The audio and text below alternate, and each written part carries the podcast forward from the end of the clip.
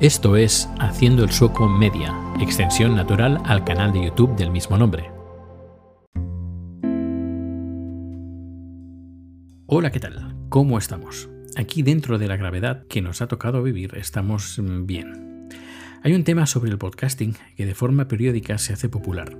El tema en cuestión es la monetización, y últimamente se han incorporado en este debate las diversas plataformas que ofrecen podcast de forma exclusiva a través de sus aplicaciones y aunque he hablado de este tema en mi Twitter y seguramente en algún podcast anterior, quiero aprovechar esta ocasión para adentrarme en este delicado tema desde este humilde podcast. Como algunos ya sabréis, llevo haciendo podcast desde principios de 2005 cuando casi nadie conocía este medio. Es más, si te ponías podías escuchar todos los podcasts en español en una sentada.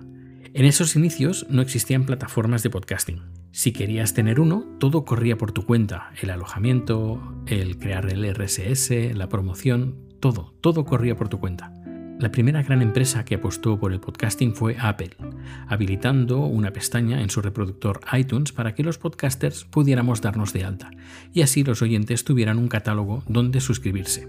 Y todo esto de forma gratuita y que a, día de hoy pues se sigue manteniendo. Aparte de iTunes surgieron otros lugares donde encontrar podcasts, algunos creados incluso antes que el catálogo de Apple, por ejemplo, Podcastellano, un portal creado por José Antonio Gelado, el pionero del podcasting en español. El podcasting nació y dicho por su creador, Adam Curry, como un medio libre donde los oyentes puedan disfrutar de los podcasts donde, cómo y cuando quieran. Pero últimamente esta definición está siendo reinterpretada. Reinterpretada sobre todo por ciertas plataformas de podcasting, las cuales limitan el contenido y solo son accesibles desde su web o desde su aplicación. Particularmente no considero estas plataformas como proveedoras de podcast, sino proveedoras de contenido. Un símil sería Netflix, Amazon, Apple Plus, entre otras plataformas de video streaming. Quien quiera ver tal serie sabe que tiene que descargarse y darse de alta en la plataforma que la está distribuyendo. De la misma manera que si queremos escuchar un programa concreto, tenemos que descargarnos la aplicación donde lo aloja. Entiendo que exista cierta controversia que genera esta forma de distribución de podcast, porque si hiciéramos un símil al blog, creo que mucha gente vería inaceptable que para ver un contenido tuviéramos que descargarnos un navegador específico, o que para recibir un correo electrónico tuviéramos que usar una aplicación especial. Pero claro, también debemos de tener en cuenta que estas plataformas ofrecen un alojamiento gratuito y que gracias a esta exclusividad también pueden compartir las ganancias por publicidad. Es un medio que controlan, saben exactamente las escuchas que tienen sus podcasts asociados y con un gran volumen les es más fácil encontrar anunciantes. Por otro lado, si el podcaster quiere monetizar su contenido, tiene pocas opciones. Una sería el patrocinio. Por ejemplo, muchos podcasts se sustentan por campañas en Patreon. Otras ofrecen enlaces para recibir dinero de sus oyentes, ya sea Coffee o incluso PayPal. Pero, desgraciadamente, tener ingresos por estos medios requiere un gran compromiso de los oyentes. Y es normal y se entiende que si una de estas plataformas de audios exclusivos te hace una oferta, pues se tenga en cuenta. Cada podcaster es un mundo, cada podcaster es diferente.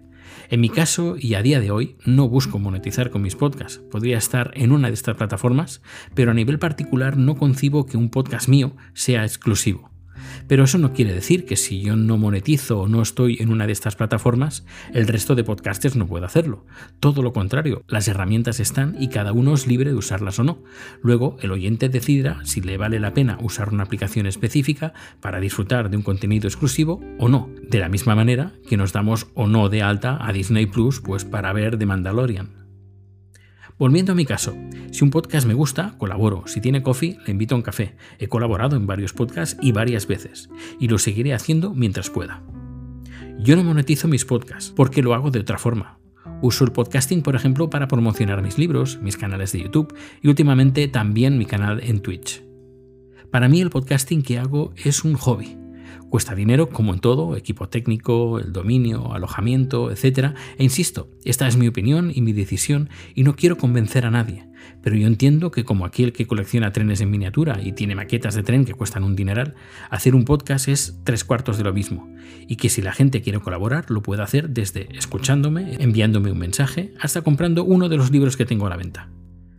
Pero esto puede cambiar nuestras necesidades cambian. Ahora estoy diciendo esto, que no quiero monetizar, pero quizás dentro de un año sí, quién sabe. Pero pase lo que pase, para mi contenido, insisto, para mi contenido, seguiré apostando por un podcast libre donde se pueda escuchar donde, cuándo y como uno quiera. Y si quiero monetizar, me iré a una plataforma que permita escuchar desde cualquier aplicación. Por ejemplo, la plataforma Acast, si no ha cambiado su filosofía, así lo hace. Y estoy convencido que en un futuro próximo habrá más opciones, más posibilidades. Por tener un podcast propio, abierto, no significa que esté en contra de los podcasts exclusivos. Eso sería falaz. Lo dicho, si nos damos de alta en Apple Plus para ver una serie en concreto, ¿por qué no el formato audio? Y si queremos que los podcasts puedan estar en todas las plataformas, pues busquemos soluciones para que todos ganemos. Y no me gustaría terminar este capítulo sin insistir que esta es mi opinión, tan relevante o irrelevante como otra cualquiera, donde lo importante, lo más importante, es ser felices con lo que hagamos, sea en un podcast abierto, exclusivo o en donde sea.